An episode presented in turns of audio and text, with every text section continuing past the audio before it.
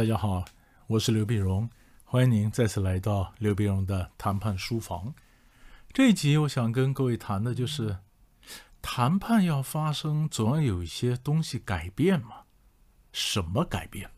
我们怎么发现这些东西的改变？什么意思啊？你看，我们今天在谈判的时候，两人假如说他们不谈，对不对？好，不谈，或者呃，我本来也没有不谈，就是我没有觉得有谈判的必要。可是后来我为什么会坐下来谈呢？他又为什么会呃坐下来愿意跟我谈呢？总有一些东西改变嘛。那这些变的是什么东西？我们怎么抓到这改变的契机呢？哎，这是在谈判的时候，其实你深入来思考，这是很重要的一个题目哎。第一个什么改变？双方权力关系的改变嘛。我本来是弱者，你是强者。那强者，你根本不想理我嘛？可是我有办法把我自己的 power 变大，比如说结盟，是不是？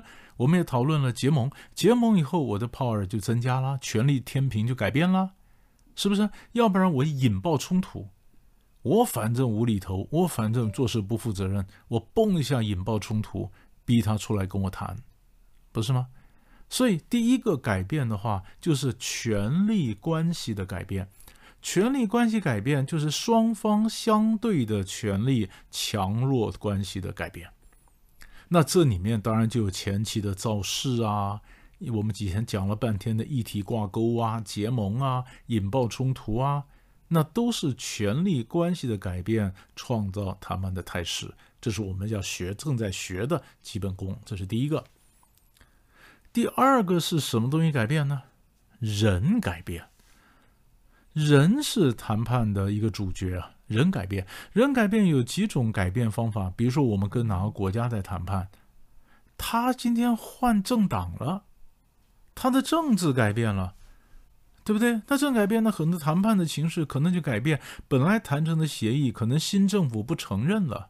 或者呃，本来可能没有呃谈判的动机，本来陷入僵局，或者可能换了一个新政府以后，这个新政府跟我的关系比较友善，哎，谈判就恢复了。这是这是政治。那如果不是政治，那就是公司 to B 的话，这谈判是这样的：我今天派个张三跟你谈，跟他们谈陷入僵局以后呢，我想换个战术，换个打法，改弦更张。那我既然换个打法，本来我派张三是非常非常凶的，但是我这个凶如果不能奏功，没办法，没办法有任何的结果的话，那我可能就转去温和，对不对？那转去温和，那就不能再换就张三去谈了，我得换个李四上去谈呢，换个李四才是我改变策略的最好的一个转折的借口，不然的话，你说我不换人，那么本来那他们那边也没换人，那我们态度怎么会改变呢？是不是哈？所以人改变，人改变可能是我们刻意的让一个人来改变，他来他来转，呃，这个人上来，然后他的一些呃想法啊，这策略趁机改变，或者是因为政党的轮替，新的政党、新的领导班子上来，那情势改变，对不对？那那个那种新的领导班子上来，情势改变，那我们做个老百姓，做个商人，我没办法改变，我无无能为力。我能改变的是我自己，啊，那这些，那我改变个策略，我换个人来改变。那再下一个改变什么呢？态度改变，人没有变，态度改变，态度改变，这是最难侦测的一个改变，啊，不就是我举个例子，本来我对这个这个东西是不想不想买或者没兴趣。后来有一天，哎，我发现我同学他也在用这个东西，或者怎么样，我忽然觉得其实可以买一个，哦态度改变，对不对？那你你怎么知道？你当然不知道。如果你是卖方，你又知道我本来不想买，忽然想买了吗？你又知道吗？你当然不知道啊。所以你就错过了我态度改变那个刹那。说不定，呃，我可有可无，但是就那个关口，一个念头飘过，那我想，哎，我要。啊，错过了就算了，镜头冷了，我又不要了，是不是？所以态度改变，也许很短暂的时间，一阵风吹过来，态度改变，但是我们根本不知道。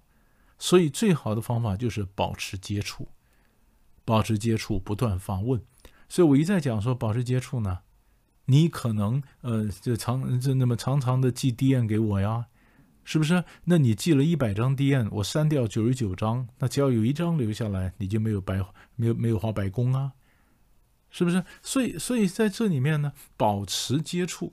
保持接触，抓到态度改变的刹那，不然你根本不知道他态度什么时候改变，对不对？人可以看得到，抓到人的改变的刹那，简单；态度改变你抓不到，所以只有贴上去，保持接触，态度改变。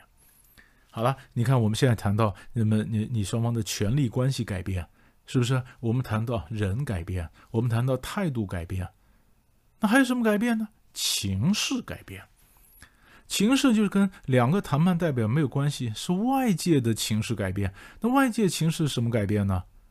啊，外界改变，比如说，哎，比如说两岸关系，两岸关系没有来往的时候也就算了，可是当现在两岸关系有非常频繁的来往的时候，我们是不是需要制定一个游戏规则呀？我们是不是需要制定一些呃秩序啊？是不是？那说不定那这样互相来往的时候，比如说什么叫秩序呢？比如说投资保护是不是秩序？共同打击犯罪啊！因为大家来往会打犯罪，所以有台湾的通缉犯会跑到大陆去，大陆也可能跑到台湾来。那我们怎么处理这些问题呢？这些都是情势改变，因为新的情势，你要有新的安排，有新的秩序安排，你就必须开始谈呢。所以，也许呃，权力没有改变，态度没有改变，但是因为情势改变以后，迫使大家慢慢修正态度，然后坐下来谈嘛，坐下来坐下来谈嘛，是不是？所以他在这里面整个情势改变，或者说呃，这个战争爆发啊，或者说是石油危机，这个都是大的情势改变，所以谈判发生。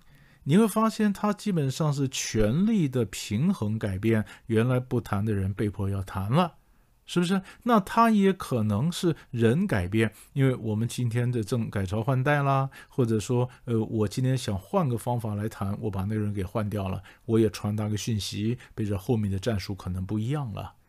那么，那么这这对不对？所以这也也也许有可能，呃，是你说你说这个人改变之外，态度改变。人改变看得见，态度改变看不见，对不对？情情势改变，这你可以体会得到。大的个情势，新的新的情势，就两岸关，我们刚刚讲两岸关系来往来往的多了，需要有人秩序，这是情势改变，对不对？那当然还有的时候突发什么事情，议题改变，议题改变。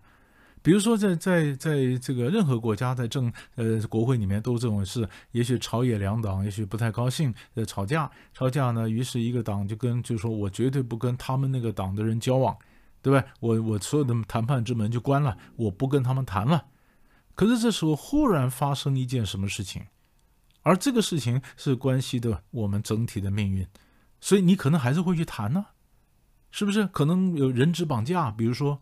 或可能什么状况，你可能还是去谈嘛，是不是？但是，嗯，你前面讲好不谈的，那现在这个情势改变了，你非谈不可了。议题改变，新的议题出现，你非谈不可了。那时候怎么办呢？怎么办？人很聪明，又想出一个说法，说我们不是谈，我们只是谈谈看，你知道吗？就是呃，英文讲 talk about the talk，谈有关谈判的事儿。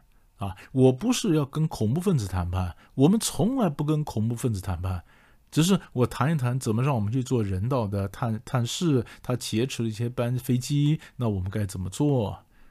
你明明在谈判，啊，你说你不是谈判，是不是？那就好像美国如果跟这个塔利班要谈，说还有剩下一些美国人怎么撤出阿富汗，那可能是谈判，但美国人一定讲那不是谈判，那是跟他协调，跟他谈什么事情。是不是？那么通常来，通常来讲，这也是一种，那么那这是就是只要你开始了，这就表示一个一个一个新的变化嘛，一个新的变化嘛。所以在这个谈判的什么时机啊，谈判什么时候最适合发生啊，所以我们把它整理出好多种不同的情况，但是追根究底，这些情况都有一个字，就叫做变。你能够抓到这个态度的改变、权力的改变、人的改变、情势的改变、议题的改变，然后找个下台阶，说我不是谈判，我是来谈谈，谈判就会开始，就会开始，是吧？所以你做一个谈判者，在局里面了，常常在局里面当局者迷，你不晓得你为什么会做到局里面，你也不晓得你还要继续观察什么别东西改变，所以我帮你列出来了这些可能的改变，那你看看能不能确实掌握谈判的时机，好吗？我们下一集再见。